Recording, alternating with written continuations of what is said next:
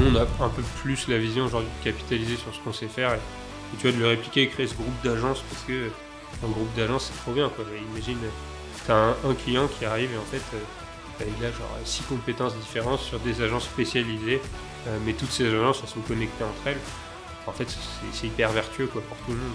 En fait, je, suis quand même assez passionné par tout ce qui est création, je suis assez passionné par les trucs où, tu sais, tu pars de rien et à la fin, tu as un résultat, etc. Enfin, je dis pas que tu pas ça dans le media buying, mais moi, j'aime bien euh, voir les choses évoluer, tu sais, partir d'une feuille blanche à la fin, tu vois qu'elle est toute pleine, etc.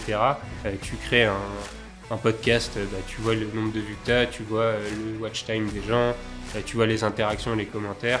tu crées une publicité, tu la diffuses, tu vois combien elle a généré de ventes, tu vois combien de personnes ont cliqué dessus, etc. Euh, en fait, c'est, moi, c'est toute cette partie-là qui me passionne, c'est allier leur, création et data. J'ai le plaisir d'accueillir aujourd'hui Guillaume Pouèche, le passionné et talentueux dirigeant de l'agence Le Labo du groupe Kudak. Dans cet échange, nous allons découvrir son parcours, ses inspirations et aussi ses défis dans les années à venir. Pour tous ceux qui ne connaissent pas Le Labo, c'est une agence de vidéoproduction qui va vous aider à définir votre stratégie média et aussi à produire vos publicités pour atteindre vos objectifs de croissance. Je suis ravi d'avoir pu échanger autour de la vidéoproduction avec Guillaume. Je vous laisse découvrir cet épisode dans son intégralité et surtout, n'hésitez pas à liker et à vous abonner à la chaîne. Salut Guillaume Salut Comment ça va aujourd'hui? Bah écoute, au top. Super, je suis ravi de t'accueillir aujourd'hui dans ce nouveau format podcast. J'aimerais vraiment, vraiment apprendre à mieux te connaître et à faire un peu connaître ton parcours à l'audience parce que c'est vrai que euh, bah, dans ton écosystème et dans ton entreprise, euh, comme on a dit, bah, t'es pas vraiment mis en avant et je voulais vraiment qu'on ait aussi ton avis et surtout ton avis sur la vidéo production parce que c'est aussi quelque chose que je touche depuis des années et ça m'intéresse de voir bah, encore quelqu'un qui est dedans, qui, euh, qui est dans le feu encore, on va dire, de la vidéo production. Bah, écoute, merci de me recevoir. Avec plaisir, avec plaisir. Bah, si tu veux bien, Raconte-nous un petit peu bah, ton parcours et comment t'en es arrivé à, à la première étape, on va dire, à l'entrée chez Kudak. Ok, bah écoute, très clair. Donc moi, c'est Guillaume.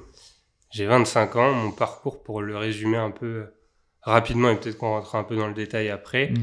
Donc moi, en sortie d'études, j'ai fait euh, deux ans d'école de commerce. À la suite de ces deux ans d'école de commerce, enfin, j'ai arrêté, donc j'ai pris un an de pause pour voilà, chercher un peu ce que je voulais faire. Ensuite, j'ai rejoint une école de communication pendant deux ans. Et c'est pendant cette deuxième année que j'ai rejoint Kudak. Donc, c'était en plein Covid. Euh, et en gros, euh, bah, pendant le Covid, je m'ennuyais un peu, tu vois. Mhm. Et du coup, c'est là où j'ai vu une, une, comment s'appelle, une offre d'emploi qui parlait de euh, graphiste, monteur, job étudiant. Tu vois, moi, ça me convenait à l'époque. Quand tu es étudiant, t'as pas grand chose à faire, surtout en période de Covid. Ouais, j'imagine, ouais. Et donc, euh, bon, j'avais fait des stages avant, etc. Mais du coup, Kudak, c'est un peu ma première expérience, on va dire, pro, euh, vraiment pro pour le coup. Et donc, euh, j'ai rejoint ça, c'était bah, en juin 2020. Donc, l'agence, elle avait deux mois à l'époque.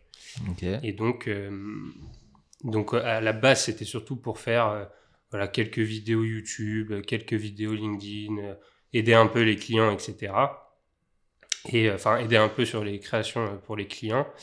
Et donc, euh, par la suite, en fait, Kudak est devenu un groupement d'agences. Mmh. Et donc, moi, j'ai pu prendre toute cette partie, on va dire, créative, euh, qui aujourd'hui s'appelle du coup Le Labo et qui est une agence spécialisée dans l'accompagnement créatif des marques, euh, surtout e-commerce, mais on s'étale de plus en plus, et dont on a une partie, bah, du coup, vidéo, production. Donc, donc tu es rentré en tant que, on va dire, presque freelance un peu près, tu commences à faire des premiers montages et derrière, tu as évolué dans l'enceinte du groupe Kudak en créant toi, en te positionnant, on va dire, en tant que dirigeant du labo. Ouais. En fait, ce qu'il faut comprendre, c'est que Kudak, moi, quand je le rejoins, euh, il y a trois personnes. Donc, tu as Théo, Théo Lyon, du coup, qui est assez connu. Tu as Paul Maire, qui, euh, lui, avait rejoint Théo parce qu'il se connaissait euh, d'HEC, de la prépa, etc. Mhm. Et il y avait David, qui est le meilleur pote de Théo. Et donc, euh, David, lui, gérait toute la partie, on va dire, euh, visuelle. Donc, tu avais Paul et Théo qui géraient toute la partie, on va dire, euh, média, enfin, donc placement publicitaire et tout pour les clients. Et à l'époque, tu avais 4-5 clients, quoi, max. Donc, en fait, tu n'avais pas un gros besoin là-dessus. Enfin, un job étudiant, 10-15 heures par semaine, ça suffisait. Et du coup, ça, en effet, je le faisais en freelance. Le truc, c'est qu'après, l'agence a grandi très rapidement. Euh, notamment parce que bah, Théo faisait énormément de contenu. Enfin, à l'époque, il n'y avait pas énormément de personnes qui, qui faisaient du contenu là-dessus. Et donc, nous, ça nous a mis vraiment euh, beaucoup de visibilité, ouais, Ouais. etc. Euh, mais le, la petite subtilité, en fait, et pourquoi c'est intervenu, mais c'est intervenu quand même un peu plus tard. la petite subtilité, c'est que Théo, il a un profil du coup média à la base, et les gens le connaissent pour la partie plus média, même si on a toujours eu ce positionnement, faire de la performance euh, grâce à la créa, parce que c'était un truc qui se faisait pas trop en 2020. Mhm. Euh, mais du coup, en fait, les gens ouais, venaient vraiment chez nous euh, pour bosser en média. Et donc, un jour, on s'est quand même rendu compte d'un truc, c'est qu'il y avait énormément de marques qui avaient internalisé la partie média bah, chez eux, parce que quand tu grandis, tu as peut-être envie d'avoir la main dessus, t'as pas envie de- forcément de passer par une agence, etc. Mais c'est pas pour autant que ces marques avaient internalisé la partie créa. Et donc, nous, on s'est dit, bah, il faut qu'on ait une porte d'entrée, en fait, pour ces gens, qu'ils arrêtent de penser qu'on ne fait, on fait que média créa parce que euh, euh, toute notre visibilité, elle est basée là-dessus. Et donc, on a créé euh, une, enfin, on a brandé notre service créa qui s'appelle maintenant Le Labo. Et donc, euh, moi, j'ai pris forcément la tête de ce truc parce que, enfin, euh, en fait, quand je suis arrivé un mois plus tard, David, lui, il a quitté la boîte et c'était lui qui était responsable de ça. Donc, c'est moi qui l'ai pris directement. Et donc, euh, quand on s'est dit qu'il fallait créer ça, enfin, de base, je gérais la partie créa et donc euh, c'était le la suite logique que je, que je prenne un peu la tête de ce truc. ouais. Parce que Kodak, de base, c'est euh, une agence euh, plus Facebook Ads. Ouais. Et, et du coup, toi, tu es rentré pour créer les, les créas publicitaires spéciales réseaux sociaux. Ouais, c'est ça. En fait, à l'époque, ce qu'il faut comprendre, c'est qu'il n'y avait pas de. Toutes les agences qui faisaient de l'achat média Ouais. ne, se- ne faisaient pas de créa parce que c'était pas un. En fait, le besoin, il n'était pas, pff, il était pas aussi présent. Tu vois, il y avait moins de concurrence, c'était quand même moins cher sur Facebook. Tu mettais quelques euros, tu avais des résultats, etc. Et un jour, c'est devenu très discriminant de faire des créas vraiment euh, dédiés à ça, optimisés à, à la publicité, parce que euh, quand tes euh, coûts de diffusion ils doublent, euh, ça commence à être embêtant, tu vois, de diffuser des créas qui sont juste des photos ou des trucs que tu as repris euh, euh, de ton compte Instagram ou autre. Et nous, on avait vraiment cette volonté de se dire, bah, on va faire ce que les autres ne font pas, et ce que les autres ne faisaient pas, c'était d'avoir internalisé la créa dans l'agence. Et ça, c'était un positionnement qui était fort et qui résonnait bien chez les gens. ouais.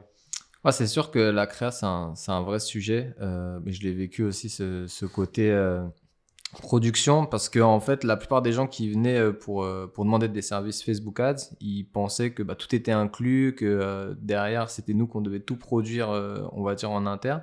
Et ils se rendaient pas compte des, des coûts de production qu'on pouvait avoir, etc. Donc c'est vrai que c'est, moi, je pense que le, le fait d'avoir splitté ce, ces agences, ça permet justement de d'avoir un visuel différent, de dire voilà, il y a le côté, on va dire, euh, plus media buying et le côté création de contenu qui est maintenant vraiment important sur, euh, sur le côté Facebook Ads.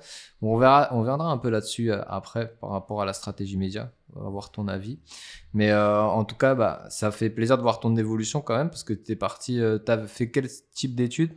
Tu t'es Euh, arrêté à quel niveau? Ouais, j'avais fait bah, deux ans de commerce et après Ouais. j'avais fait un an et demi en création digitale en gros, mais la première année je l'ai fait euh, genre six mois de stage, enfin non six mois de six mois de cours, six mois de stage. Mhm. Et après en fait c'est pendant le stage que j'ai trouvé Kudak et après j'ai fait en fait j'ai refait six mois de cours et j'ai dû arrêter parce que ça prenait trop de temps et, euh, et du coup ouais, j'ai enfin on va dire que j'ai une formation euh, création digitale mais en réalité en un mois enfin en un an et demi t'apprends pas grand chose quoi tu Ouais, c'est sûr. Mais qu'est-ce qui, le t'a fait prendre ce virage de vidéo production, vraiment te focaliser sur la prod plutôt que euh, bah, de te focaliser sur du media buying, par exemple Parce que vu que tu avais un pied là-dedans aussi, tu aurais pu très bien euh, tourner vers le media buying plutôt que la vidéo production. Qu'est-ce qui t'a, en fait, qu'est-ce qui t'a plus euh, inspiré dans la, dans la vidéo? Qu'est-ce qui t'a plus, on va dire, euh, motivé à aller vers ce, vers ce, ce- la vidéo production, pardon? Ouais.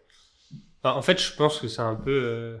Comment ça s'appelle? Tu, vois- tu vois, quand j'ai fait école de commerce, je pense que c'est vers là euh, que j'aurais pu finir dans des trucs plutôt media buying et tout. Ouais. Euh, mais j'ai arrêté parce que, en fait, j'avais quand même besoin de. En fait, je suis- quand même assez passionné par tout ce qui est création. Je suis assez passionné par les trucs où, où tu sais, tu pars de rien et à la fin, tu as un résultat, etc. Enfin, je dis pas que tu pas ça dans le media buying, mais enfin, moi, j'aime bien euh, voir les choses évoluer, tu sais, partir d'une feuille blanche et à la fin, tu vois, qu'elle Ouais. est toute pleine, etc.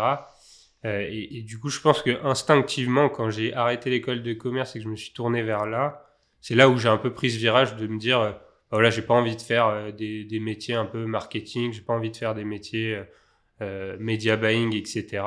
J'étais tout de suite un peu les yeux sur Enfin, à la base, moi, c'était plutôt du web. J'aurais voulu faire du web design. Ah ouais, ok. Et puis, en fait, euh, quand j'ai rejoint Kudak et que j'ai découvert, tu vois, ces trucs de faire des petites publicités et tout, en fait, j'ai trouvé ça trop bien parce que, bon, même si à la base, tu vois, j'étais encore étudiant et on faisait des trucs pas très compliqués, Mhm. avec le temps, je trouvais ça hyper cool de voir que, tu vois, tu allais prendre le temps de produire une belle vidéo. Enfin, on parle de vidéo, mais tu vas même euh, faire un shooting photo avec des belles images que derrière, tu, tu vas travailler, tu vas faire une belle publicité, etc. Tu la mets sur le, tu la mets sur le business manager et puis tu as des retours genre euh, chiffrés. Donc moi, j'ai trouvé ça trop passionnant en fait parce que je pense que j'aurais pas aimé par contre être vidéaste sans avoir un retour data. Ouais. Euh, parce qu'en fait, j'ai quand même cette fibre un peu commerce, un peu chiffre, un peu, euh, un peu progression. En fait, j'aime bien les choses qui progressent. Euh, mais du coup, en fait, je pense que la, la création vidéo, c'est juste un truc qui est trop bien aujourd'hui parce que bah, euh, tu crées un, un podcast, bah, tu vois le nombre de vues que tu as, tu vois le watch time des gens, tu vois les interactions, les commentaires. Tu crées une publicité, tu la diffuses, tu vois combien elle a généré de ventes, tu vois combien de personnes ont cliqué dessus, etc. Euh, en fait, c'est- moi, c'est toute cette partie-là qui me passionne, c'est allier le genre création et data. Et, euh, et je pense que ça remonte à, à longtemps, tu vois, même quand j'étais petit, enfin, j'ai vite eu une caméra, euh, j'essayais de filmer des trucs au skatepark, tu vois, je prenais mes potes euh, Mhm. qui faisaient du skate, donc C'était déjà dans tes gènes. C'était déjà dans tes gènes. Est-ce que tu as un souvenir de la première vidéo que, qui a explosé pour un de tes clients Est-ce qu'il y, a une- vidéo comme ça qui te revient où tu t'es dit, ah ouais, là on a fait un, job quand même pour, pour cette entreprise et, euh, Ouais. Ouais, ouais. En fait, je pense qu'il y en a beaucoup. Il y en a eu beaucoup quand même parce que au début de Kudak, il y avait quand même des marques qui arrivaient et il n'y avait pas encore ce discours média créa. Donc, en faisant des petits motions, des petits trucs euh, rapidement et tout, tu arrivais vraiment à avoir des bons résultats. Mais je pense que la première fois où, enfin, du coup, pour retomber sur la partie tournage, parce que c'est ça qui est intéressant, je pense, euh, aujourd'hui notamment, c'est euh, la première fois qu'on a fait un tournage justement. Donc à l'époque, c'était pas moi qui était derrière la caméra, c'était bah, avec David, euh, qui était là au début de Kudak, mais qui a quitté Kudak pour devenir justement vidéaste de son côté.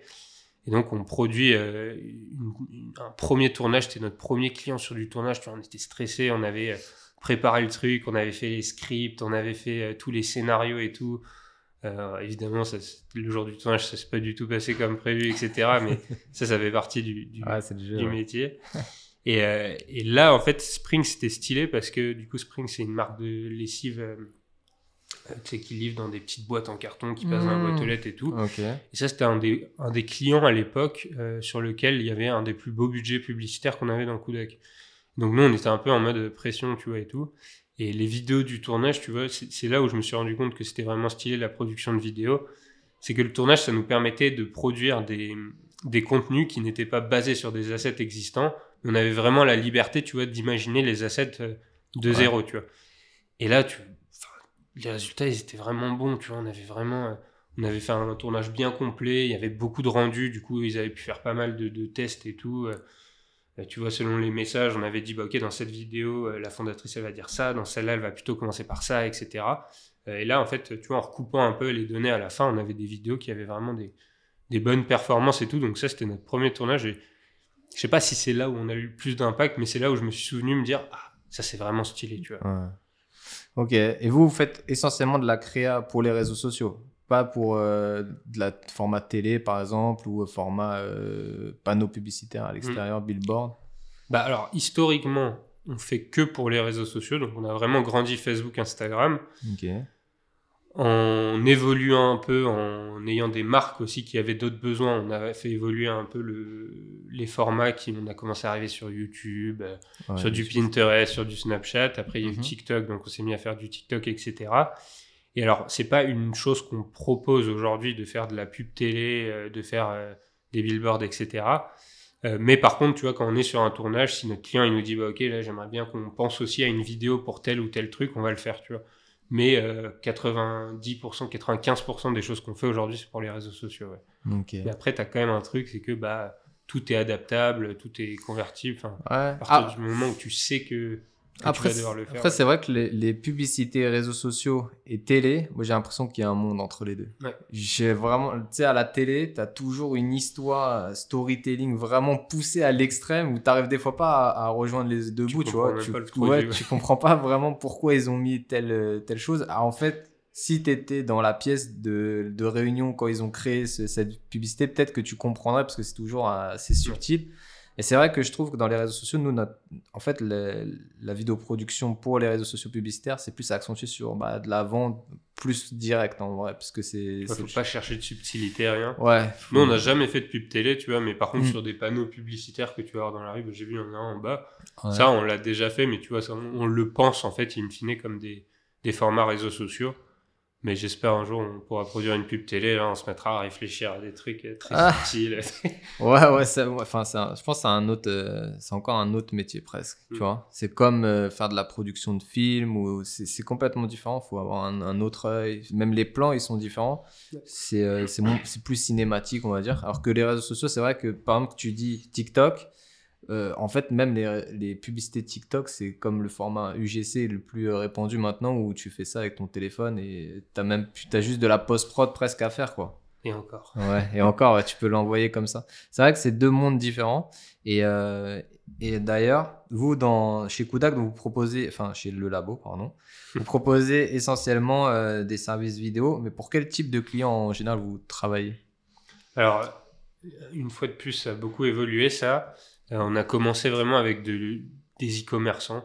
Donc euh, vraiment notre positionnement à la base c'était voilà, aider les e-commerçants à grandir. Mhm. Et, euh, et, notamment avec l'arrivée de tout ce qui va être vidéo, photo, qu'on n'avait pas historiquement. là, on a commencé à toucher d'autres types de boîtes, plutôt, tu vois, du SaaS, même des boîtes. tu vois, là, actuellement, je bosse pour un cabinet de conseil en strat, euh, pour un centre de dermocosmétique. Euh, mhm. On bosse aussi avec une, une, pépinière, euh, tu vois, qui vend des, qui vend des cyprès pour couvrir ton vis-à-vis avec ton voisin, etc. Mais parce qu'en fait, ce qu'on aime bien là-dedans, et c'est pour ça aussi qu'on bosse avec des boîtes comme ça, c'est que souvent, c'est des boîtes qui ont des, des concepts qui sont faciles à comprendre, Mhm. Mais il faut les expliquer, tu vois. Et la vidéo, c'est souvent le bon, enfin, le, bon format pour le faire. Tu vois, sur une, petite, euh, un petit format statique carré, tu vas pas pouvoir expliquer euh, tout ce que fait un centre de dermocosmétique ou alors euh, comment ça marche, ton, ta pépinière où on te vend des arbres pour couvrir un vis-à-vis, ce, sera trop limitant. et donc, en fait, ce, le côté vidéo production, ça nous a permis aussi d'élargir un peu notre, notre cible et nos clients parce que, bah, en fait, tu te rends compte aujourd'hui, n'importe qui a besoin, enfin, c'est ça, pas n'importe qui, tout le monde a besoin d'une vidéo.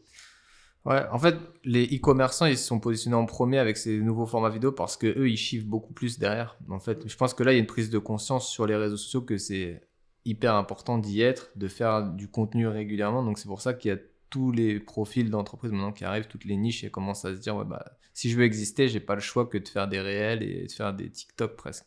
Ouais. Mais puis même, tu le vois sur les sites, genre, euh, tu vois, il y a trois ans, sur un site, tu n'avais pas de vidéo, ou alors encore, tu avais une petite vidéo YouTube qui était embed sur le, la page et tout. Tu vois, aujourd'hui, il y en a qui construisent des sites sur de la vidéo, tu vois, donc euh, c'est vraiment important, et je pense que tout le monde le voit, et tout le monde le, tout le, monde le sait. Donc, nous, c'est important pour nous de sortir progressivement aussi de la partie euh, e-commerce sur cette partie vidéo, parce que euh, on est bon justement pour vulgariser des messages, on est bon pour les simplifier, pour raconter des histoires, etc. Là où parfois le e-commerçant, tu vois, enfin, je, ne veux pas être, euh, je veux pas être, qu'on s'appelle un peu réducteur, mais tu vois, un e-commerçant qui vend un t-shirt, euh, tu vas pas faire une grosse production autour de ça, ça va être plus hein, des belles images, ça va être plutôt, enfin, t'as pas à expliquer. Euh, à part Asphalt, par exemple, qui le font super bien. Ah, c'est du storytelling plus. Ouais, tu as, plus besoin d'une image un peu impressionnante, un peu jolie qui met ton mm. vêtement en avant, là où en fait une personne euh, qui a un service un peu complexe à expliquer, bah, tu peux vraiment l'aider à, clarifier son message, à le rendre digeste et tout. Et... Ouais, c'est vrai. Bon, c'est autre chose, je pense qu'il y, a quand même un message derrière ça. Moi, j'ai fait de la vidéo pour euh, des bijoux, par exemple, et je t'assure qu'en faisant des plans euh, sur Paris, juste gros plan, plan large, ça a fait de la conversion directe. Et, et c'est vrai que au final, ça a, ça a, un impact hyper bénéfique pour les marques e-commerce. Et je pense que bah, si des autres entreprises elles commencent à, à rentrer là-dedans, enfin, moi j'ai même eu des demandes, par exemple des avocats, des, des métiers qui au final ils sont plus dans, dans l'ombre, des métiers de l'ombre Ouais. qui commencent à chercher la lumière que- par la vidéo. Donc c'est hyper intéressant. C'est pour ça d'ailleurs bah, que je voulais te- t'inviter parce que, comme j'ai dit, moi j'ai mon côté aussi euh, vidéographe que j'ai que j'ai toujours, hein, que je fais toujours, etc. Et c'est vrai que vous, vous avez euh, beaucoup travaillé avec différentes entreprises françaises no- notamment, tu vois, et ça, ça me ça me tenait à cœur de savoir un petit peu bah, comment vous procédez justement pour montrer aux gens bah, tout le travail qu'il y a derrière. Parce que moi, dans, dans mes derniers clients que j'ai eu dans la généralité, j'ai toujours eu des problèmes à faire comprendre que c'était un vrai travail et que c'était pas simplement prendre une vidéo avec un iPhone, tu vois. Ouais. Tu vois? Donc, euh, c'est- pour ça que euh, je pense que c'est important de mettre ça en lumière, tu vois, et aussi de leur montrer l'impact que ça a derrière. Ouais, complètement. Bah, alors nous, le, le process, il- évidemment, il va varier d'une marque à l'autre selon son besoin, etc. Mhm. Enfin, concrètement, le point de départ, c'est toujours de comprendre un peu ce dont elle a besoin la marque.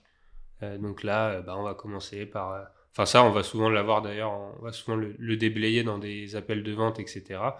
Dans des appels de découverte.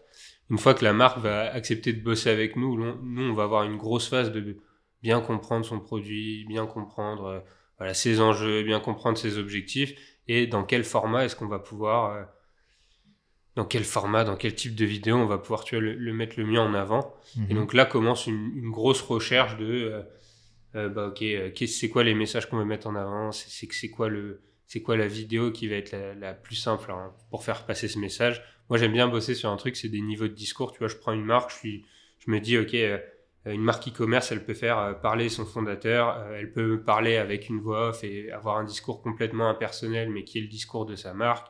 Elle peut avoir un discours qui est celui de ses, ses clients. Elle Mhm. peut avoir un discours qui est celui d'un, tu vois, d'une personne experte dans son milieu, etc. Donc moi, ce que je commence, c'est toujours aller, aller chercher les opportunités. Tu vois, je me dis, ok, c'est, quoi vraiment qu'il faut pour cette marque, pour son objectif? Moi, les gens, ils viennent souvent me voir pour, euh, pour, euh, ils veulent vendre plus. Donc c'est vraiment aller chercher, tu vois, c'est, c'est quoi, qui on doit faire parler pour vendre plus. Et ensuite, une fois qu'on sait toutes ces personnes qu'on va faire parler, euh, on va commencer à se poser un peu la question de, ok, euh, qu'est-ce qu'il nous faut d'un point de vue logistique Mhm. donc là, tu as quand même une grosse phase de réflexion. Tu dois trouver un lieu qui te permet de le faire. Euh, si tu as besoin de, euh, d'acteurs, d'actrices, etc., bah, tu vas devoir faire un casting. Euh, si tu dois avoir tout un, un- une logistique sur des accessoires, euh, etc., bah là, c'est pareil. C'est- ça, ça prend pas mal de temps, tu vois. Il faut réunir toutes ces informations. Et en fait, cette phase préparative, elle est super importante et elle prend du temps parce que si tu le fais pas, le jour du tournage, tu vas pas pouvoir faire un truc qui est hyper important pour moi, c'est c'est de vraiment rentabiliser le temps que tu as sur place. tu vois. Donc, euh, donc ça, c'est un truc qui, a, qui est rarement vu en fait par les marques. Et donc nous, ce qu'on fait, bah, c'est qu'on essaie vraiment de bien les impliquer dans toutes les étapes. Donc vraiment, euh, voilà, on, a fait notre casting, bah, hop, on leur montre, on essaie de discuter avec eux, on essaie d'influencer leur choix, etc. Parce qu'il faut c'est important aussi qu'on ait notre, notre patte là-dedans, euh, sur le lieu pareil, etc. Donc une fois qu'on va valider tout ça, bah, comment ça se passe? Bah, Simplement, il va y avoir un jour de tournage, quoi. enfin une journée, deux journées, Ouais. etc. Euh, dans certains cas, il va même y avoir une phase avant ça, c'est une phase de repérage. Donc, par exemple, pour tout ce qui est shooting extérieur, nous, ce qu'on fait, c'est on va aller repérer les lieux, on va aller faire des fausses maquettes, tu vois. Enfin, la dernière fois, on l'a fait pour une marque de vélo. euh, du coup, on a pris des vélib et on se mettait dessus et on testait des plans, tu vois, parce que Ouais. c'était important. C'était, ça allait être un truc assez dynamique, etc. Donc, euh, donc il y a beaucoup de travail dont on se rend pas compte. En amont du tournage. amont. ouais. Ouais, ouais. Et après, il y a aussi beaucoup de travail euh, derrière le tournage. Ça, c'est un truc qu'il faut prendre en compte aussi. Mais ouais, selon le, le tournage que tu as fait, bah, il y a tout le tri à faire. Il y a tout le montage, il y a toutes les animations, il y a toutes les, toutes, toutes les, comment s'appelle la color grading, l'étalonnage en français. l'étalonnage. et après, bah, forcément, ton client, il va toujours avoir un retour ou deux. donc, euh, modifs, ouais. Des donc petits ça, modifs, ouais. euh, ça peut prendre du temps et tout, mais donc ouais. Enfin, c'est c'est un, c'est dur à simplifier, je trouve le. Bah, en fait, le, le, le gros enjeu, surtout, c'est de, de produire quelque chose que le client va, va apprécier visuellement et qui aura aussi un impact. Parce qu'il y a plein de gens, de, de ce que je pense, c'est qu'il y a plein de gens, ils veulent des choses qui sont euh, presque fais-moi décoller une fusée sur la Lune et j'aurai le meilleur visuel du monde, mais ils se rendent pas compte qu'au final, ça va leur apporter zéro conversion. Ouais. Tu vois Et avec bah, ton, ton, regard aussi, parce que toi, comme tu as dit, ce, que, ce qui te plaît, c'est de faire du chiffre derrière, d'avoir de la data et voir que bah, tu as eu un impact grâce à ta publicité, grâce à ton visuel. Bah, au final, tu te dis, ouais, euh, bah, d'envoyer quelqu'un sur la Lune, ça aura zéro impact sur ton taux de conversion. Il faut plutôt faire voilà, un, shooting sur Paris avec des Vélib. Et peut-être le client va pas comprendre. Tu vois, ça, c'est hyper important, cette phase de préparation client, comme tu as dit. C'est. Euh, et ça, d'ailleurs, enfin, je rebondis là-dessus parce que j'en ai pas trop parlé.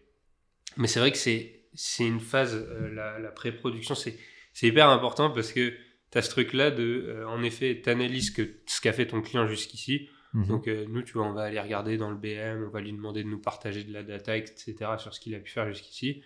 Et derrière, tu vas évidemment lui proposer des, des idées qui vont être cohérentes par rapport à ce que tu vois d'un point de vue data. Mais il y a aussi le truc, c'est en effet la partie budget. Ah c'est hyper important de toujours réussir à se dire ok, euh, mon client il a tant de budget, faut que j'arrive à lui proposer un truc qui va lui permettre de répondre à ses enjeux, qui vont lui plaire visuellement, etc. Euh, mais qui font que bah, tu te retrouves là-dedans autant que lui s'y retrouve et que toi tu t'y retrouves aussi parce que moi ça m'est arrivé de faire des tournages où bah, à la fin tu regardes l'enveloppe tu dis putain merde j'ai oublié de me payer là-dedans quoi c'est dommage c'est vrai. comment tu arrives à, gérer justement ça quand tu fais une propale à un client euh, à faire comprendre aux clients euh, bah, son ROI sur ce budget-là et euh, que c'est plus intéressant d'aller vers ce type de format publicitaire plutôt qu'un format publicitaire bien moins important avec un visuel bien moins adapté mais qui va lui dire parce que parfois les gens vont se dire ouais bah moi je, il a potentiellement les fonds mais peut-être que c'est la première fois qu'il travaille avec toi et tout il dit ouais non finalement je veux que mettre 1000 euros sur une boîte enfin sur une vidéo et que s'il avait mis peut-être le double ou le triple il aurait quelque chose de plus quali. Comment tu arrives à, justement à gérer ce défi budget quand tu parles avec ta clientèle?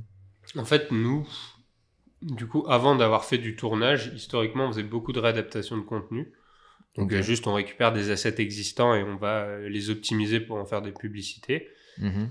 Et en fait, le tournage, c'est venu à un moment où on bossait avec des marques pour qui c'était plus euh, suffisant de toujours réutiliser des mêmes assets. Tu vois.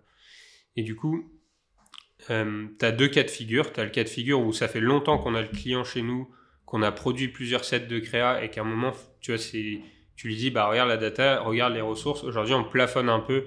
Donc, ce serait bien qu'on puisse euh, bah, produire du nouveau contenu. Donc là, déjà, ça peut justifier et amener le fait que bah, un tournage, ça pourrait être pertinent. Surtout lui dire, bah, là, on va vraiment pouvoir produire des contenus qui vont être vraiment dédiés à ça. On les a pensés pour ça, on les a scriptés pour ça, on les a euh, scénarisés pour ça, etc. Et donc, euh, donc ça, là-dessus, après, euh, comment nous, on s'y retrouve, c'est on essaie toujours de se dire, bah, on sait à peu près ce que ça va... Enfin, tu vois, on promet, on va jamais faire des fausses promesses sur du ROI, parce que ça, on peut pas le savoir en amont. Mais tu as toute cette phase éducative de se dire, en fait, aujourd'hui, tu veux augmenter tes budgets, on tourne en rond sur les mêmes créas, euh, il faut produire du nouveau contenu. On peut pas te garantir que ça va t'apporter ça, enfin, des, ça va t'apporter tel ROI, mais par contre, un truc que je peux te garantir, c'est que si moi c'était mon argent, je préférerais l'investir euh, sur des vidéos qu'on a produits dédiées pour ça, etc., plutôt que des, des trucs qu'on fait sur Canva. Enfin bon, c'est pas sur Canva, mais c'est pour donner hmm. l'image du truc.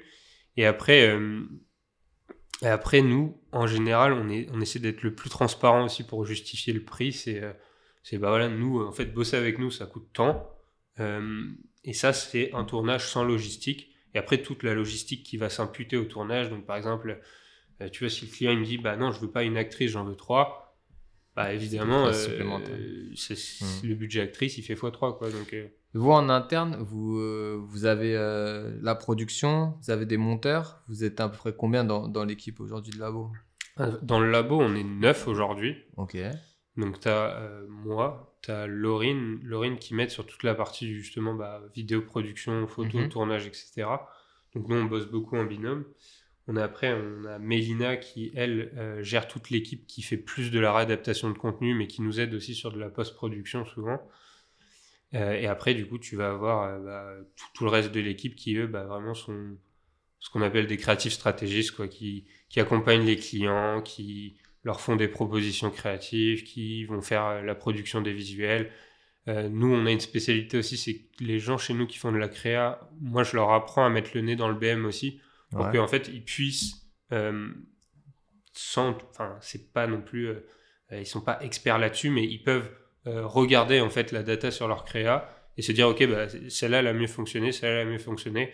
Euh, mon interprétation c'est ça Euh, demain quand il faut reproduire des créas voici ce qu'on doit faire tu vois c'était important qu'on on ait quand même cette capacité euh, en créa de pouvoir faire ces analyses que font naturellement des médias bailleurs mais c'est important que les gens en créa le comprennent parce que sinon euh, en fait ils produisent des trucs dans le vent ils savent pas ce qu'ils font et... Ouais, ouais, l'analyse data, elle est, elle est essentielle, surtout sur les CRA. D'ailleurs, euh, bah, vous devez sûrement faire des, des A-B tests sur, sur les différentes accroches, et- etc.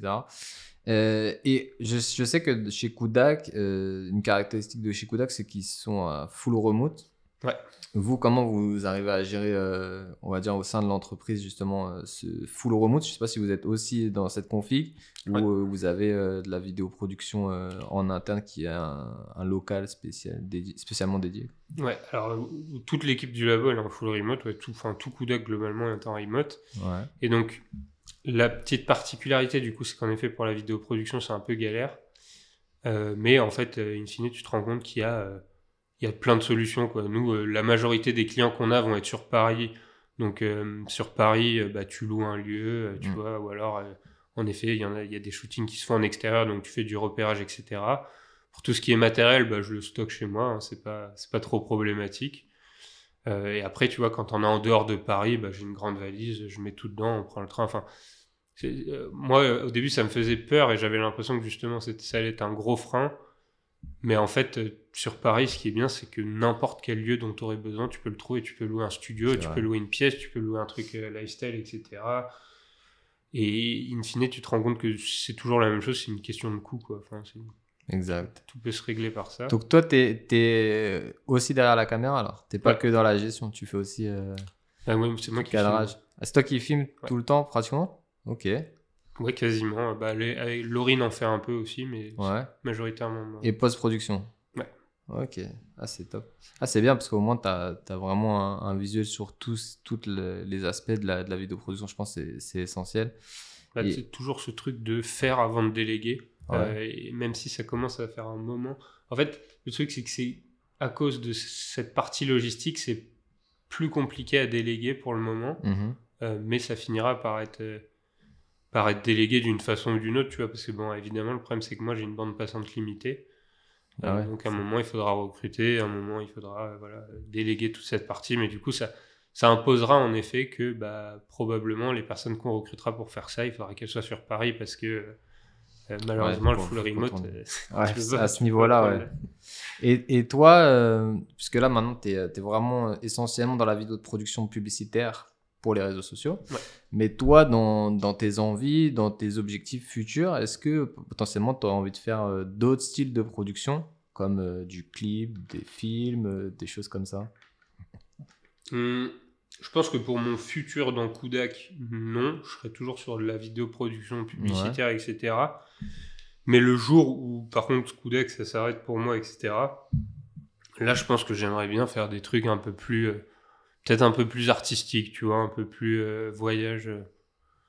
Je sais pas, moi, j'ai des trucs. euh, En fait, j'aime bien, tu vois, les. les- J'aime bien vraiment faire net des trucs, tu vois. Et c'est vrai que parfois, ce qui est un peu limitant avec euh, les réseaux sociaux, c'est que c'est pas justifiable, et moi, j'arriverai pas à le vendre, de passer un mois et demi sur une vidéo, un gros projet et tout. En fait, sur les réseaux sociaux, tu as besoin de vélocité, etc.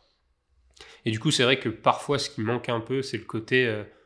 Vraiment, j'ai tout mon temps à dédier à un projet. Alors que Mhm. là, souvent, tu vas faire plein de projets, paf, paf, euh, tu les montes. euh, Ah et ouais, de toute façon, les clients, ils, ont besoin de vélocité, ils ont besoin de tester euh, aujourd'hui ça, ils n'ont pas besoin de le tester dans un mois et demi. Donc, euh, donc tu as pas mal de. Voilà, tu as toujours une recherche de vélocité et nous, c'est ça nous plaît parce que du coup, ça nous permet de voir beaucoup de trucs. Mais un jour, peut-être, j'aimerais, tu vas pouvoir prendre le temps de faire des vidéos euh, Moins publicitaires, plus travaillées, plus professionnelles. Enfin, pas plus professionnelles, mais plus lifestyle, plus. euh, plus documentaire en fait je sais pas moi c'est des trucs ça me fait Ouais, kiffer ouais. Bah, en, en fait, la vidéo, je pense c'est aussi ça qui est, qui est intéressant quand tu rentres dans la vidéo, de mon point de vue. C'est que tu arrives à toucher plein d'univers avec le même corps de métier au final, Ouais. parce que tu es sur la vidéo, tu restes sur la vidéo, mais tu peux toucher plein d'aspects. Et, euh, et c'est ça. Moi, en tout cas, je suis rentré là-dedans euh, dans les boîtes de nuit. Enfin plutôt les, les clubs beach club. Et, et, au final, après, bah, j'ai fait plusieurs styles de vidéoproduction et c'était c'était hyper intéressant. Et je pense que que de toute manière, la, vidéo publicitaire, ça reste, on va dire, le cœur maintenant des, des, attentes en termes de production pour, euh, pour les, entreprises, euh, surtout celles qui gèrent les, publicités. bien sûr, c'est c'est il y a un gros besoin maintenant aujourd'hui. Donc c'est c'est là où il y a de l'argent aussi. Bah, au final, si tu prends une vidéo, euh, je sais pas, vous facturez votre vidéo, les gens ils savent très bien que derrière la vidéo elle va leur apporter de l'argent, elle va leur apporter du visuel indirectement de l'argent. Donc c'est pour ça qu'il y a une vraie attente aussi autour de ça. Et c'est intéressant d'avoir bah, des, des, points de vue comme ça de, de personnes qui, qui sont dans, dans, le, dans, le, feu là, parce que toi, tu es vraiment dedans. quoi. c'est hyper intéressant. Du coup, euh, il y a une question que je t'ai posée en off. Comment gères-tu le défi de la scalabilité de ton entreprise aujourd'hui pour le labo? Et ça, c'est. ça, en effet, c'est un gros sujet, mais en fait, de toute façon, un truc qui est important à comprendre dans le tournage, la production de vidéos, c'est qu'il y a évidemment des trucs qui sont pas scalables. Donc euh, toute la partie logistique, enfin tu peux pas, tu peux pas la scaler, etc. Euh, faire un tournage, tu peux pas être à deux endroits en même temps. Euh. Donc donc je pense le, le vrai enjeu c'est vraiment de standardiser les trucs que tu peux standardiser au maximum, tu vois, que ce soit bah, comment est-ce que tu est-ce que tu présentes les projets, comment est-ce que tu, tu, les penses, etc. Tu vois, faut que ce soit un maximum personnalisé, mais tout en étant standardisé. Enfin, c'est un peu contre-intuitif, mais, mais c'est un peu comme ça. Et après, je pense que comment ça se scale, je pense que c'est quand même très plafonné. Mm-hmm. Euh, mais moi, je vois plus le truc, et c'est comme ça que j'essaie d'accompagner les entreprises dans le. Ce que je disais tout à l'heure, c'est euh, quand on organise une journée de tournage, comment est-ce qu'on peut faire en sorte, tu vois, de tirer un maximum de contenu, comment est-ce qu'on peut faire en sorte de tirer un maximum de vidéos pour que derrière ils puissent tester pendant euh, un certain nombre de temps et qui va justifier justement que tu puisses bah, augmenter ton prix, etc. donc je pense que c'est vraiment ça la variable, tu vois. Je pense que c'est éviter d'avoir des projets qui sont trop micro, mais viser des projets qui sont plutôt macro où tu peux stacker un maximum de, de production de vidéos. Donc Là, par exemple, on en a fait une récemment pour. Euh, enfin, on a fait une journée de tournage pour une marque qui s'appelle Dijo. Et nous, notre l'idée à la base, c'était de tourner une vidéo pour euh, une campagne de lancement et puis faire 2-3 euh, reels pour Instagram. En fait, ça remplissait pas la journée, tu vois. Donc, l'idée, c'est de se dire, bah, ok, ça va vous coûter un peu plus cher, mais par contre, on va faire ça, on va faire ça, on va faire ça, on va faire ça. En fait, l'idée, c'est de se dire que bah, chaque minute que tu passes dans, ce tournage-là, tu vas, tu vas l'utiliser pour produire un maximum de contenu qui derrière va te servir à toi en tant que marque à alimenter bah, euh, ta campagne de lancement produit, euh, tes réseaux sociaux, euh, faire un peu de, publicité, avoir des petits visuels et, enfin aussi pour partager sur tes réseaux sociaux propres, etc. Pourquoi pas avoir une petite vidéo aussi en plus pour ton site. Donc je pense que c'est un peu, tu vois, c'est un peu comme ça qu'il faut chercher à, à, scaler un peu cette, cette partie-là. C'est c'est plus se dire, euh, de toute façon, il y a des trucs que je ne peux pas bouger, qui sont là, qui vont être fixes. Comment est-ce que, en fait, je peux augmenter le volume là-dessus? Euh, au lieu de, toujours être un peu ric-rac euh.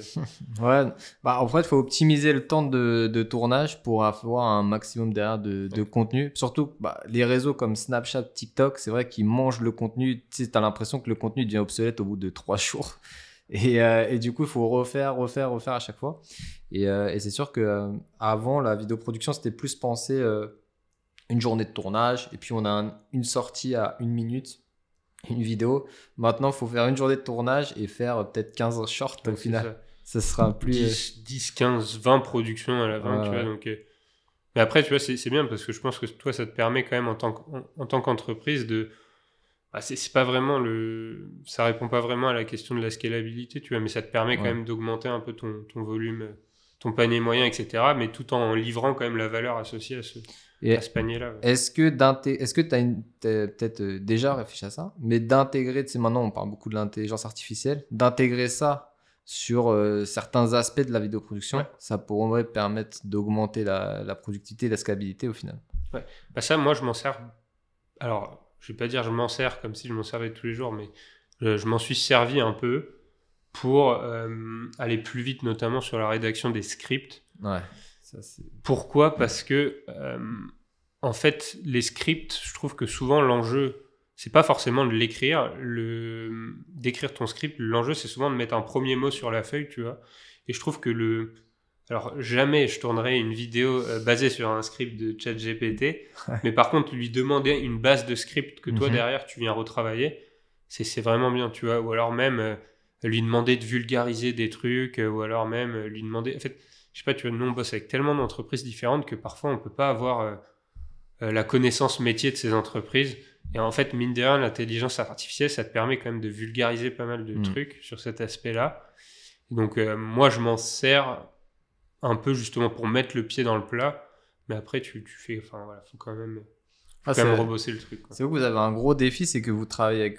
Enfin, vous travaillez pas avec une niche spécifique, tu vois. Mm. Et en fait, ça veut dire qu'à chaque fois, tu es presque obligé de réapprendre le métier en, lui-même de la personne avant de produire la, vidéo. Enfin, tu dois connaître un peu le marché, la psychologie de, de la personne qui doit acheter le, service, tu vois, pour être efficace dans, euh, dans la vidéo. Puisqu'en fait, ton métier à toi, c'est ce qui est le plus important maintenant. Parce que dans, dans, le business manager Facebook, en vrai, maintenant, la technique est moins importante que la créa au final. Donc, c'est euh, c'est tout l'enjeu maintenant des entreprises de, de, réaliser des productions qui sont vraiment tournées vers leurs utilisateurs pour pouvoir justement augmenter leur, leur ROI et leur ROAS par rapport aux, campagnes publicitaires.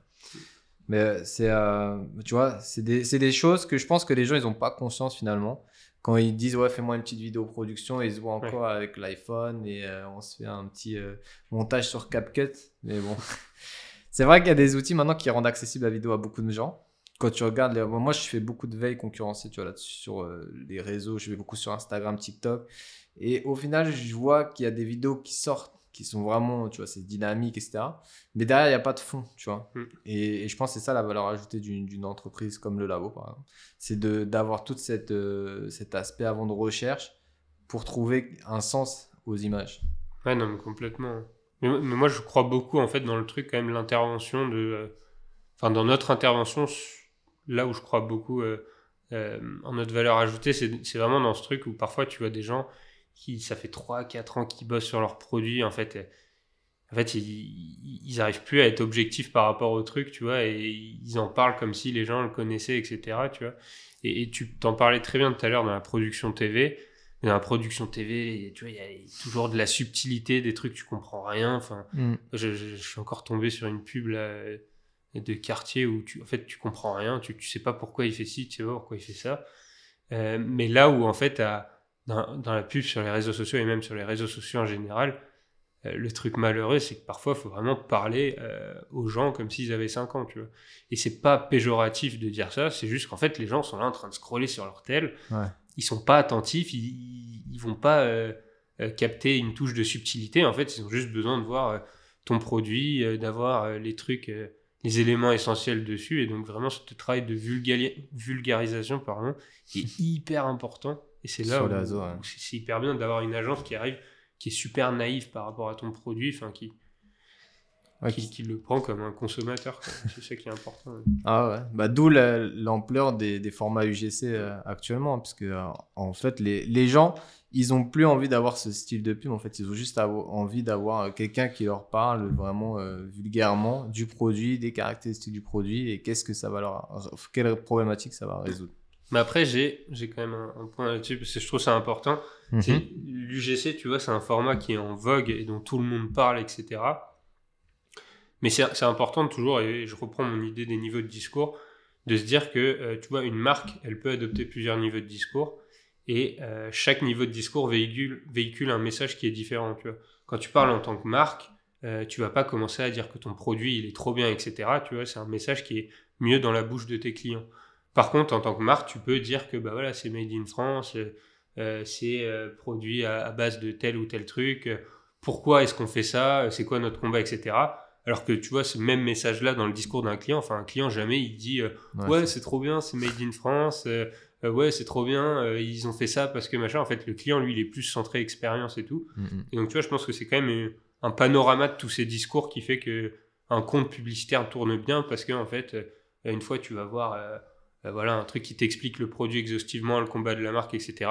Et puis le lendemain, tu vois une personne qui t'explique comment elle, elle a vécu son expérience avec le produit. Et le lendemain, tu vas voir carrément un média qui en parle, etc. Et c'est pour ça que c'est hyper important, de bien segmenter ces trucs parce que chacun de ces formats véhicule des messages différents. C'est clair, c'est clair. Bon, en tout cas, hyper pertinent. Et euh, j'espère que bah, les gens ils prennent conscience bah, de l'importance d'avoir un accompagnement sur la vidéoproduction, avec notamment le labo. Ok. Moi, j'aimerais partir maintenant un petit peu plus sur toi, parce qu'aujourd'hui, tu es, euh, es, quand même à la tête du labo. Donc, tu deviens un entrepreneur à part entière. Tu es, euh, es, le entrepreneur. J'aimerais des conseils pour l'audience. Pour toi, quelles sont les compétences clés pour justement entreprendre et euh, monter une entreprise aujourd'hui Ouais. Ça, c'est toujours difficile comme question. Parce que j'ai l'impression que tu vois, les, les conseils que tu donnes à un instant T, c'est ceux qui s'appliquent le plus à toi à, ce moment-là, mais que en fait, peut-être euh, plusieurs années avant, tu l'aurais pas. Tu l'aurais pas pensé, mais en fait, je pense que le, le vrai sujet, c'est. Enfin, en tout cas, ça, c'est vraiment un truc qui s'applique à moi et, et je je le conseille quand même à, beaucoup de gens, c'est, c'est vraiment déjà de savoir un peu bien s'entourer. Il euh, faut, faut, toujours considérer qu'au début, dans l'entrepreneuriat, enfin même, même quand tu évolues et tout, tu, tu vas avoir tendance à penser que tu peux tout faire tout seul, que tu es l'entrepreneur, que tu es la tête, euh, tu es la tête de, de, de, tout, tu vois. Mm-hmm. Mais en fait, le, la compétence de savoir bien s'entourer, elle est essentielle parce que euh, bah déjà, tu peux pas te faire tout seul. Il y a 24 heures dans une journée. Et en plus, en fait, les, je sais pas, d'avoir plusieurs avis sur des sujets, d'avoir plusieurs, euh, d'avoir des visions, euh, tu vois, qui se confrontent, etc. C'est hyper important. Et surtout, en fait, ça te permet aussi d'avoir des feedbacks en continu, d'être bien entouré. Ça te permet de, je sais pas, ça, te permet d'avancer plus vite. Mais donc, je pense que un conseil pour, c'est quoi, c'est pour entreprendre ta question? Non, les compétences clés pour entreprendre hmm, Les compétences clés, bah déjà, savoir bien s'entourer. Je pense qu'il faut savoir être hyper curieux. Mhm. Genre, euh, moi, je, vois vraiment que c'est. Je sais pas, c'est un peu bullshit, mais tu vois, euh, aller regarder un peu de partout, euh, vraiment s'informer, savoir écouter les gens, tu vois, faire. L'écoute, c'est vraiment une compétence clé aussi. Et je pense qu'il y a aussi un énorme, un énorme biais, c'est, c'est dans la simplification des choses. Alors, je pense qu'il y, y, a vraiment en fait, aujourd'hui, tu as trop d'informations de partout, etc. Il faut savoir tout simplifier et prendre des décisions par rapport à, ces trucs-là. Tu vois, je pense que c'est vraiment les compétences clés. Genre savoir s'entourer parce qu'à un moment, tu vas, tu vas plafonner, savoir écouter et, parler et être curieux euh, avec tout le monde parce qu'en fait, le, tout évolue trop vite. En fait, tu vois, sinon, on était resté bloqué sur notre Facebook, Instagram du démarrage. ça a que trois ans, coup d'actu. Donc, euh, si on était resté bloqué là-dessus parce qu'on avait été borné, qu'on n'avait pas écouté les gens, etc., euh, on n'aurait jamais évolué. Et ce dernier truc de, vraiment savoir simplifier les choses, c'est salvateur parce que, en fait, c'est trop simple quand on entreprend euh, d'en faire des caisses. Ouais, c'est clair. Ouais. T'as l'impression que ça y est, tout est, tout est, tout est compliqué. ouais, euh, ouais, non, mais j'ai compris ça, ouais, ouais, machin, faut faire des caisses. Alors qu'en fait, simplifier les choses, enfin, juste, c'est hyper salvateur. Ouais, ouais c'est vrai qu'il y en a qui, qui, pensent révolutionner le monde à chaque fois qu'ils entreprennent un truc, alors qu'au final, le produit existe déjà, ou euh, il y, a des, il y a des gens qui le font déjà très bien, mais c'est euh, il y a toujours du marché. Même vous, dans, en fait, dans, dans le media buying et dans la vidéoproduction en soi, euh, moi, par exemple, j'ai connu le media buying en 2017, et c'est vrai que quand vous êtes arrivé sur les réseaux avec Kudak, vous avez aussi apporter une autre vision du côté agence media buying qui était assez bon en fait il n'y avait pas beaucoup de lumière là-dessus au final qui était assez porté freelance au final il y avait beaucoup de freelance qui faisaient ça mais peu d'agences vraiment exposées là-dessus. Et moi je trouvais ça hyper hein, pertinent. J'ai trouvé ça euh, enfin de, de, mon avis extérieur j'ai trouvé ça hyper pertinent comme vous avez mis ça en valeur. Même toi pendant un moment tu faisais euh, beaucoup de contenu sur YouTube je regardais euh, tu vois de, de développer aussi ça cet aspect plus technique sur les, les tournages etc que je trouve il n'y a pas assez sur, euh, sur YouTube. Hmm. Tu vois?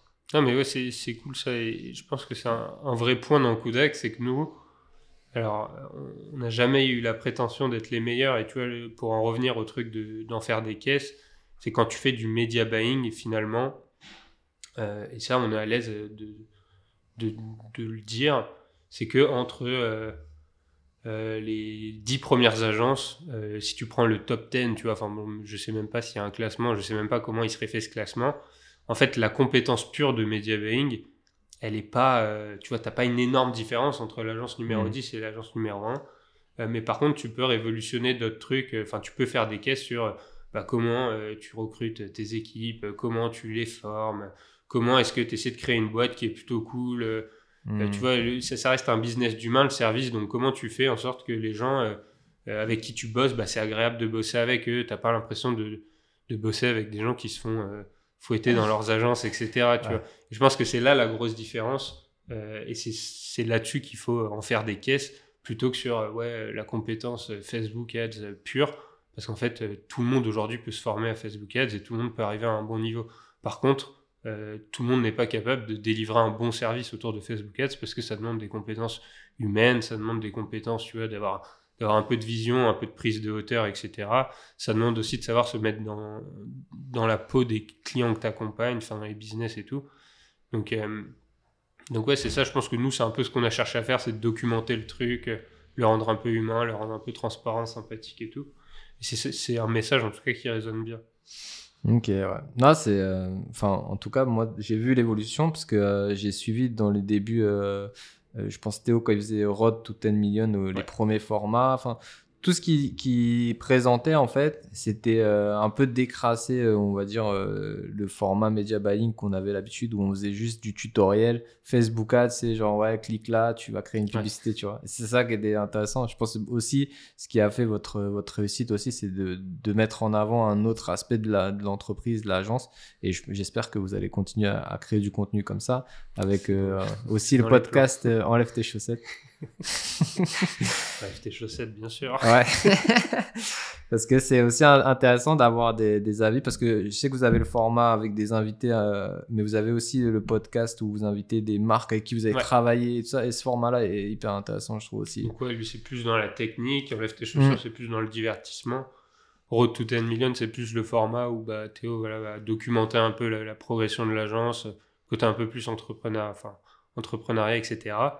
Et après, il a plutôt, enfin, des petits formats un peu euh, qui rentrent pas trop dans des, des lignes, mais c'est plus des formats. Euh, euh, tu vois, il va parler d'actualité, il va hmm. parler de tel ou tel sujet qui est intéressant et qui peut, qui peut intéresser les gens qui suivent sa chaîne, etc. Donc, c'est important pour nous de documenter. Enfin, même, tu vois, on parle beaucoup de Théo, mais même l'équipe en elle-même essaie de documenter à sa façon.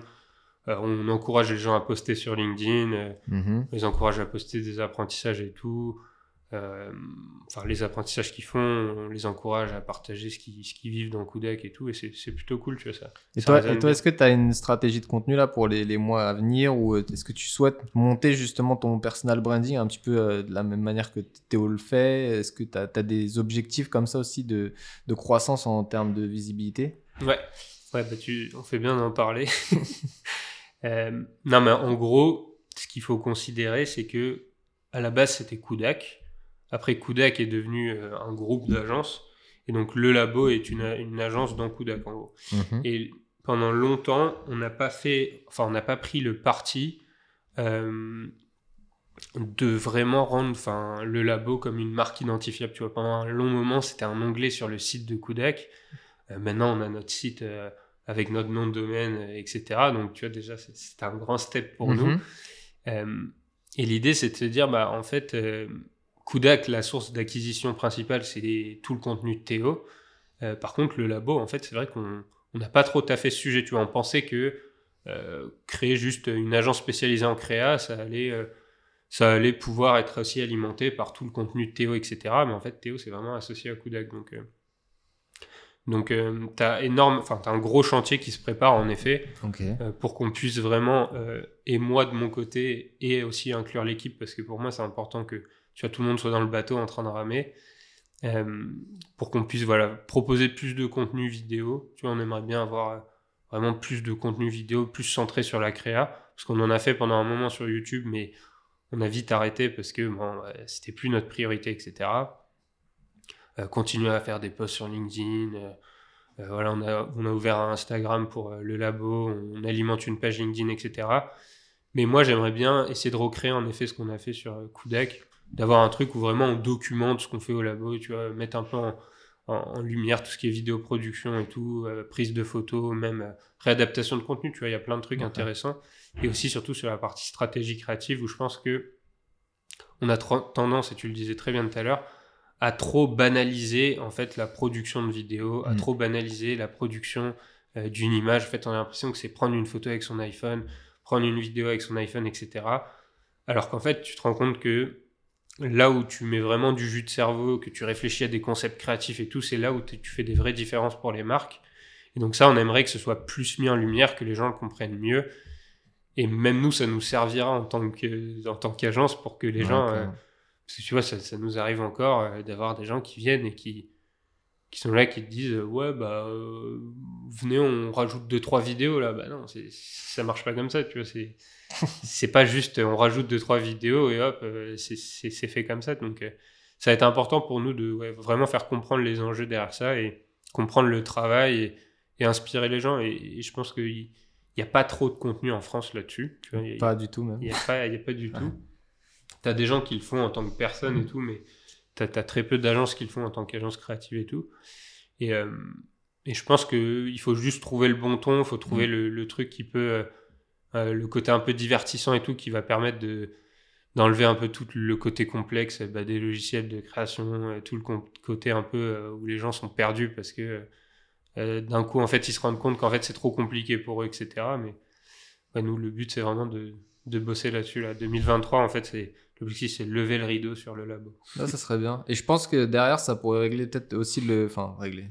Augmenter, on va dire, la scalabilité de l'agence.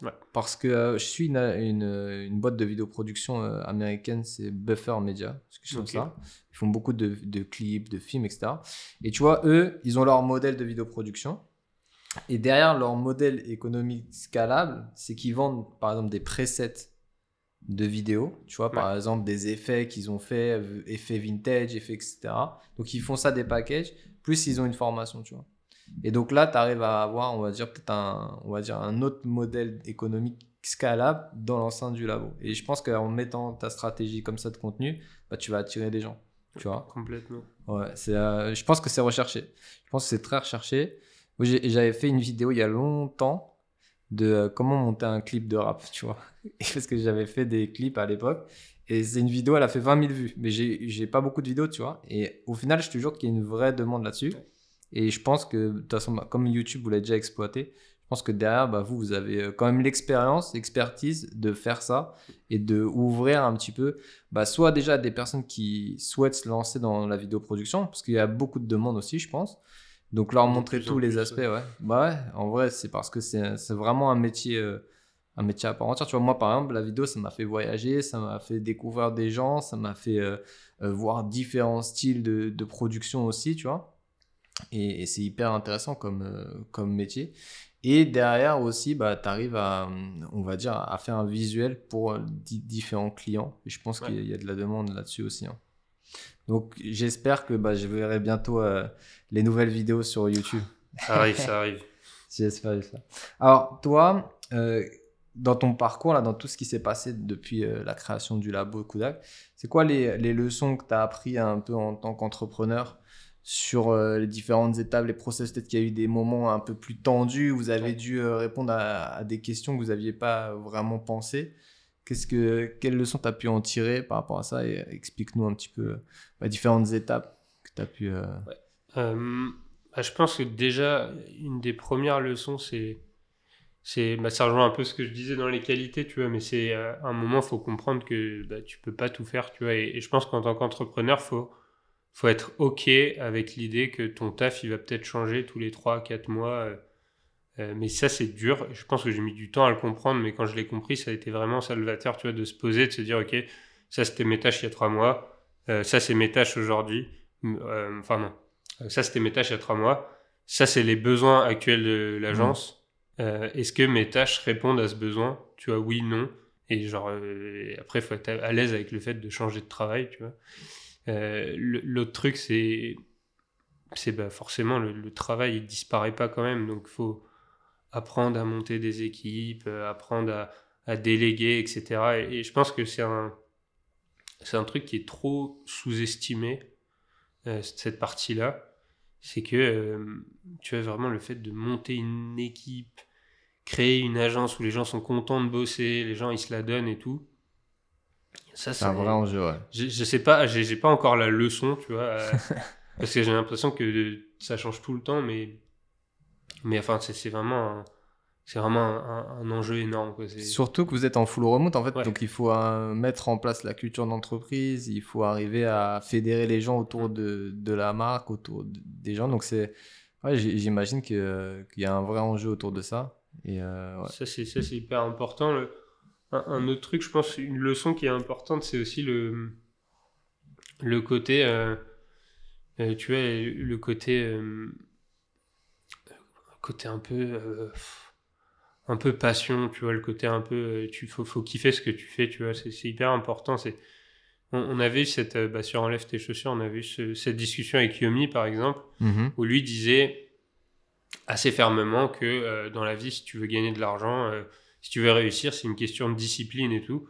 Moi, ça m'avait pas mal travaillé parce qu'on avait eu ce grand débat avec lui et, et lui était vraiment, parce que lui, en fait, il fonctionne comme ça, tu vois, il est très discipliné. En fait, Yomi, t'aimerais pas l'avoir comme concurrent, tu vois, c'est le mec, c'est une machine de guerre. Euh, mais à la fois, je pense que, tu vois, si la discipline peut t'emmener euh, quelque part, je pense que le côté un peu passion, c'est un peu ce qui te permet de euh, d'apprécier le chemin, tu vois. Et je pense que ça, c'est hyper important. Et donc, autant faire des trucs que t'aimes bien et essayer de, vraiment en faire un peu ton quotidien, parce que ça va être un vrai moteur. Et aussi s'entourer de personnes qui sont et qui t'aiment bien bosser. Moi, parfois, j'ai pris un peu des recrutements à la va-vite où je pensais que ça répondait à mes besoins, etc. Euh, mais en fait, le truc, c'est que une boîte, ça reste une somme d'humains. Donc, euh, si tu t'entends pas, même si tu prends une personne hyper compétente, mais qui fit pas du tout avec ta culture, bah, le problème, c'est que bon, les compétences, ça peut s'apprendre avec, euh, avec la motivation.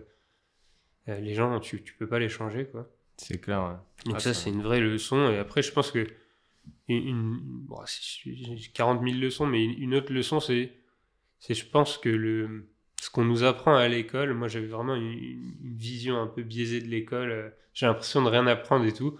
en fait, dans l'entrepreneuriat, plus tu avances, plus tu te rends compte qu'en fait, à l'école, on t'apprend des trucs qui sont intéressants, juste on te les apprend pas au bon moment, tu vois. C'est vraiment le truc de, par exemple, la finance d'entreprise. Moi, j'avais eu en école de commerce et ça me parlait pas du tout. Je trouvais ça débile. Et puis, en fait, euh, un jour, tu as un problème euh, côté finance. Et en fait, tu comprends tout ce qu'on essaie de t'apprendre et tout. Et ça, c'est une vraie leçon, c'est de se dire qu'en fait, c'est que tu peux pas, en fait, tout ce que tout ce qu'on t'apprend et tout ce que tu, par exemple, tout ce que tu vois dans des podcasts, tout ce que tu vas lire dans des posts LinkedIn, tout ce qu'on essaie de t'apprendre à l'école, etc.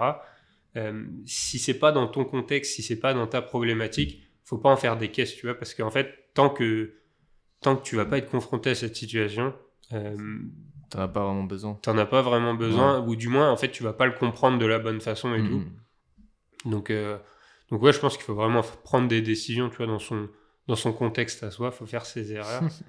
faut, faut déculpabiliser, tu vois. Enfin, si de toute façon, personne ne fait pas. Personne réussit du premier coup. Euh, donc, euh, je pense que le. C'est sûr. Faut, faut juste rendre le chemin agréable. Ça, moi, c'est vraiment le truc qui est important pour moi. Ah, c'est vrai. Bah, tu, tu, quand tu dis ça, c'est marrant parce que en, vrai, tout le monde critique un peu le système scolaire français ces derniers temps, surtout dans les podcasts, tu vois. Moi, je sais que dans les podcasts, ce, qui, ce que ça m'apporte, c'est déjà beaucoup de langage que j'avais pas. Tu vois, par moi, j'ai jamais été dans, dans une école de commerce ou HEC ou peu, importe, tu vois. Et c'est vrai qu'à travers les podcasts, déjà, j'arrive à m'imprégner un peu du langage des gens et aussi à apprendre un petit peu bah, différents, euh, différents objectifs que les gens ils ont, les enjeux d'entreprise, tu vois, que j'avais pas forcément de visuel. Et je trouve que c'est un autre enseignement. Et c'est vrai que maintenant, à, mon moment maintenant, j'essaye de chercher des informations, alors que quand j'avais 18 ans, qu'on m'aurait parlé de choses comme ça, tu vois, moi j'aurais, j'aurais même pas écouté, tu vois, ça, ça m'intéresserait pas. Donc c'est vrai que bah, tout ce qui est éducation, etc., bah, nous on a la chance de vivre dans, en 2023, on va dire, d'avoir YouTube et d'avoir tout ce qui est e-learning maintenant pour, pour alimenter très vite notre cerveau d'information. Et euh, ça, moi, par exemple, la vidéo, je l'ai appris que sur YouTube. Tu vois? Je sais pas, toi, comment tu as fait euh, pour apprendre la vidéo euh, directement? Avais, Dans ton école, tu avais des bases ou... Non, pas du tout. Bah, moi, j'avais j'avais déjà touché un peu des caméras quand j'étais petit, mhm. donc déjà par la pratique. Et après, en effet, quand j'ai essayé de professionnaliser un peu le truc, Euh, j'ai eu deux phases. C'est une grosse phase d'observation quand au début on, on, externalisait la, la production. Mhm. Donc moi j'étais quand même sur les tournages et c'est vrai que bah, moi je suis très curieux donc euh, je regardais, je regardais. Moi j'avais une caméra chez moi, j'avais le week-end j'essayais de refaire le truc, tu vois, mais parce qu'en fait une fois de plus c'est des trucs ça me passionne donc euh, Ouais. donc en fait euh, aujourd'hui si demain un coup d'œil que ça s'arrête en fait je fais la même chose que je fais aujourd'hui euh, et donc ouais j'avais vraiment eu cette phase d'observation, de curiosité et tout, je posais des questions, euh, euh, t'écoutes, t'écoutes, tu t'essaies d'apprendre et puis après euh, après il y a des trucs sur lesquels tu plafonnes, bah, tu vas voir sur YouTube, Euh, c'est pareil YouTube c'est une mine d'or. Et Ouais. après, euh, le, le vrai truc aussi, ça reste de pratiquer. Donc, euh, Et ça serait quoi, toi, tes conseils pour quelqu'un qui souhaite se lancer aujourd'hui? En vidéo, Ouais, en vidéo. En vidéo, en fait, moi, j'ai euh, récemment, j'ai compris un truc, c'est que, euh, et c'est encore une histoire de contexte, euh, c'est de pas toujours écouter ce que les gens qui font déjà euh, de la vidéo te disent. Mhm. Genre, euh, pour expliquer l'histoire, c'est parce que moi, la première fois que j'ai fait de la vidéo pour euh, on avait vendu un tournage et tout, on était là, on n'avait personne pour le faire. Donc moi, j'avais commencé à acheter une, une caméra, tu vois. Et euh, une caméra de trois lumières, un trépied. Je m'étais dit, ça va faire l'affaire et tout. J'ai regardé des vidéos, machin. Au final, tu fais le tournage, évidemment, c'est le premier que tu fais, ça fonctionne pas. Donc on s'était fait un peu défoncer. Et en fait, je me souviens à l'époque d'avoir demandé à plein de personnes, ouais, comment est-ce que, qu'est-ce que je dois acheter comme matériel, qu'est-ce que je dois faire et tout. Et en fait, les gens te prennent toujours dans ton contexte et vont te dire, bah, euh, bah pour débuter, ça c'est bien, tu vois. En fait, quand tu t'as vendu un tournage à un client, bon, de toute façon, euh, d'un point de vue technique, d'un point de vue pratique et tout, euh, c'est sûr que tu vas te planter. Mais le problème, c'est souvent aussi que, euh, tu vois, moi, je visualisais le truc de, j'ai envie de faire des tournages comme ce gars-là. Tu vas parler à ce gars-là, il te dit pour commencer, c'est bien d'acheter ça. Mais en fait, si tu veux faire des tournages comme ce gars-là, il faut que tu achètes le même matériel que ce gars-là. Et après, du coup, ça, c'est un, un truc que je conseillerais, c'est de. Évidemment, ça demande un peu d'argent, mais de pas euh, considérer les trucs de ouais, pour commencer, ça c'est bien, parce qu'en fait, six mois plus tard, euh, si tu as pratiqué un peu, tu vas être plafonné par ton matériel et tu vas devoir tout de suite en racheter. Et après, le, bah, du coup, le deuxième conseil, forcément, c'est c'est de pratiquer tout le temps. Quoi. Enfin, moi, je me souviens quand j'ai appris à faire de la photo, euh, euh, je me suis interdit de mettre l'appareil photo en automatique, j'ai mis en manuel et je suis allé dans la rue, j'essayais de prendre des photos de tout, j'étais là, tâche. La vidéo, elle était toute noire, je comprenais pas, tu vois. J'avais rien compris au truc de d'ouverture, ouais. d'ISO et tout. Donc en fait, euh, une fois de plus, c'est en fait c'est c'est ne pas se limiter dans la compétence technique par son matériel et après surtout enfin maximiser la- l'apprentissage par la pratique parce que c'est euh, même si on te le dit sur une vidéo YouTube, en fait, c'est une fois de plus tant que t'as pas fait l'erreur, euh, ça va pas te parler en fait euh, les ISO, les machins. en fait. Le mieux c'est tu prends ta caméra, tu règles les ISO, tu vois ce qui se passe, tu prends la photo, tu, recti- tu, tu vois ce qui se passe, tu fais la vitesse, machin, ah, pourquoi c'est flou, paf, pareil, tu vois. Donc, euh, donc ouais, genre vraiment pratiquer, pratiquer, pratiquer. Et, et s'il y a un peu d'argent à investir, investir directement dans du bon matériel. Ouais, Pas perdre son temps. C'est clair, ouais. Ah, moi, j'avais fait un peu cette erreur parce que j'avais pris euh, un Canon euh, un peu blog pour faire mes premiers tournages. Puis après, je m'étais rendu compte qu'au final, ça faisait. Déjà, quand tu vas vers un client, tu peux pas apporter une petite caméra pocket comme ça, tu vois, c'est c'est un, peu, euh, c'est un peu étrange. Et puis, au final, bah, je me suis tourné vers les Sony directement après. Mm. Je n'ai pas regretté mon choix. Mais c'est vrai que bah, moi, j'ai ma première caméra. Euh, Sony qui est toujours là quand, quand on enregistre tu vois elle m'a suivi euh, depuis 4 ans et au final tu vois là c'est le- presque le meilleur investissement de ma vie j'ai l'impression parce que elle me fait, mais elle a fait des films, elle a fait des clips, elle fait mes podcasts, elle a fait mes vidéos YouTube. En fait, elle, elle est tellement hybride qu'elle va partout. Et euh, au final, elle peut shooter tout, tout type de contenu. Donc, c'est c'est l'un des meilleurs investissements que j'ai fait à l'heure aujourd'hui. Mais ça, personne te recommandera de l'acheter comme première caméra, tu vois. Ouais, non, bah non, c'est trop ils- technique, ils vont te dire. Ouais. Enfin, moi, du coup, euh, quand j'ai réinvesti dans- récemment dans du matériel, en fait, quand j'en ai parlé à des gens, ils disaient Ah, mais ça sert à rien, t'es débile, tu vas pas pouvoir t'en servir correctement et tout. Et en fait, euh, oui, au début, je, je faisais n'importe quoi avec, mais bon, ça rattrape parce que c'est du bon matériel. Mm. Et en fait, au bout de 10, 15, 20 tournages, tu te rends compte que bah, si t'avais pas acheté ça, euh, euh, là, il faudrait l'acheter maintenant et en Ouais. fait, t'aurais perdu. euh, C'est clair. C'est vraiment de l'investissement, le matériel, pour le coup. Et ça peut juste te faire gagner du temps. Donc, euh, Ouais, ouais. Mais petite, après- petite phase d'apprentissage et après. c'est- Alors, la suite, c'est quoi pour le labo? La suite, c'est continuer à, à grandir en tant qu'agence euh, indépendante Mhm. euh, et surtout s'inscrire dans, dans le projet. En fait, euh, en fait, tu as, as, deux niveaux d'ambition. Tu as le niveau d'ambition du groupe Kudak. Euh, c'est vraiment de créer tu vois, des agences spécialisées dans lesquelles euh, chacune de ces agences ont leur propre on va dire, matériel d'acquisition. Donc moi, demain, j'ai des clients qui viennent me voir moi en tant que le labo, etc. Et parce qu'ils vont être contents de mon service, on va pouvoir créer des synergies ensuite avec une deuxième agence, puis une troisième agence, puis une quatrième agence, etc. Donc, tu vois, vraiment d'accompagner des clients, enfin, créer plusieurs portes d'entrée euh, pour nos clients. Et puis, une fois que mmh. les clients sont, ont, mis le pied dans une porte, qu'on puisse avoir d'autres solutions in-house qui leur permettent, tu vois, de, de craquer d'autres problématiques. Donc, ça, c'est vraiment la vision Kudak. Euh, la vision du labo, c'est de continuer à, on va dire, étendre un peu le, le champ d'action euh, pour t'expliquer, en fait, historiquement, du coup, on faisait que de la réadaptation de contenu Facebook, Instagram Ads. Mhm. Donc, on a vraiment grandi sur ce produit et, et c'est un produit qui est hyper mature pour nous. Enfin, ça fait, trois ans qu'on en fait. Euh, y a, je pense qu'on est bon sur le marché sur ce produit. Par contre, euh, plus on avance, plus on se rend compte que ça va être limitant pour les clients.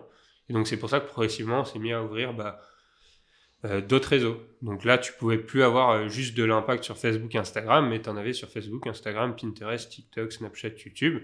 Donc là, déjà, au niveau de la marque, tu vois, as plus d'impact. Puis après, tu te mets à faire du, tournage vidéo, puis de la, du shooting photo. Et là, les clients, c'est pareil, tu te mets à avoir de l'impact non plus juste sur leur publicité, mais aussi sur la production de leur contenu, qui mhm. derrière vont servir aux publicités. Mais la production de ce contenu, il va aussi servir euh, à alimenter des réseaux sociaux en organique, un site internet, euh, une page produit, j'en sais rien, tu vois, plein de trucs. Et donc, nous, la vision, c'est vraiment de créer cette boîte à outils euh, qui permet aux marques de vraiment euh, bah, répondre à tous leurs besoins créatifs, tu vois. Donc, j'ai pas, pas de roadmap précise là-dessus, mais j'espère que dans un an, deux ans, on aura un département spécialisé dans les refontes de chartes graphiques, le branding, l'identité, quand on en aura un qui fera des maquettes de web design, etc qu'on en aura un qui fera, euh, je sais pas, de l'illustration ou, ou des, des, trucs en 3D, j'en sais rien, tu vois. Vous aviez pas projet de faire un, studio euh, e-commerce? Ouais, ouais, ouais, ouais. Euh, mais ça, du coup, plus à l'échelle de Kudak, donc de lancer des, des, marques en interne. Mais c'est de moins en moins le cas parce qu'en fait, du coup, on a quand même une marque qu'on a baquée qui s'appelle Sova, qui fait des compléments alimentaires. Mm-hmm. Mais en fait, on, se rend compte qu'en fait, on est bon dans le service, nous. Donc, euh, ok. Tu vois, à moins de trouver des gens avec qui on s'entend super bien, euh, avec qui on a envie de, développer un truc, etc., mm. et que eux prennent le lead sur le projet. En fait, nous, on n'aurait pas vraiment d'intérêt à faire ça parce que on est bon en service. Le service, ça a ses mécanismes. L'e-commerce, ça a d'autres mécanismes. tu vois, enfin, le produit, c'est des galères qu'on n'a pas en service et, et qu'on sait pas gérer. Donc, euh, nous, on a un peu plus la vision aujourd'hui de capitaliser sur ce qu'on sait faire et, tu vois, de le répliquer et créer ce groupe d'agences parce que un groupe d'agences, c'est trop bien. Quoi. Imagine, tu as un, client qui arrive et en fait, euh, il a genre six compétences différentes sur des agences spécialisées, euh, mais toutes ces agences, elles sont connectées entre elles. En fait, c'est hyper vertueux quoi, pour tout le monde. C'est clair, ouais. ça lui permet de, on va dire, d'avoir un accès à tous ces services avec, euh, on va dire, presque la même infrastructure au final, avec le même interlocuteur pratiquement. Donc euh, c'est sûr que c'est avantageux pour lui. Et même au labo, du coup, tu vois, se dire que bah, une marque, elle n'a pas besoin d'avoir euh, une agence pour son branding, une agence pour ses créas, etc. Parce que c'est une fois de plus, bah, la spécialisation, c'est important. Et, et nous, on n'aurait pas d'intérêt à vendre aujourd'hui du branding parce qu'on n'est pas, on pas dedans. Mhm. Euh, comme une agence de branding n'aurait pas d'intérêt à vendre de l'ADS parce qu'elle n'est pas dedans. Donc, euh, si on arrive à créer tous ces petits départements spécialisés, ce sera vraiment trop bien. Et, nous, c'est vraiment ce truc-là de pouvoir accompagner des marques euh, je, crois, en tout cas, je suis sûr que vous avez réussi à faire ça. Du coup, comment on te retrouve, toi? Sur quelle raison on peut te, te retrouver? Alors, moi, sur LinkedIn, donc Guillaume Puech. Et après, vous pouvez suivre euh, la page euh, Instagram du labo, euh, la page LinkedIn du labo. Et après, vous pouvez aussi aller chercher les autres agences du groupe Koudek. Donc, la chaîne Théo Lyon, la chaîne Koudek. Super. Bah, je mettrai tous les liens en dessous la, la vidéo de YouTube. Comme ça, si les gens ils, souhaitent en savoir plus sur toi, te suivre sur LinkedIn, je sais que tu postes régulièrement sur LinkedIn. Voir la nouvelle YouTube channel sortir avec les nouveaux contenus. J'attends de voir ça avec impatience. Ça, ça va arriver. On va faire un truc euh, marrant. Super. Bah, merci beaucoup pour ton temps d'être venu me voir, de venu me rencontrer. Ça m'a Bah, fait super plaisir. On avait déjà parlé de ça il y a quelques temps et c'est vrai que bah au final je me suis dit c'est l'occasion là, je pense qu'on avait un trou et du coup bah, ça m'a fait super plaisir en tout cas les choses étaient pour moi hyper intéressants et euh, bah, j'espère que justement vous allez atteindre ces différents objectifs que tu m'as cités pendant le podcast et vous te revoir bientôt. Bah, carrément, hein, ce sera avec plaisir. Super. Merci beaucoup. Merci. À bientôt.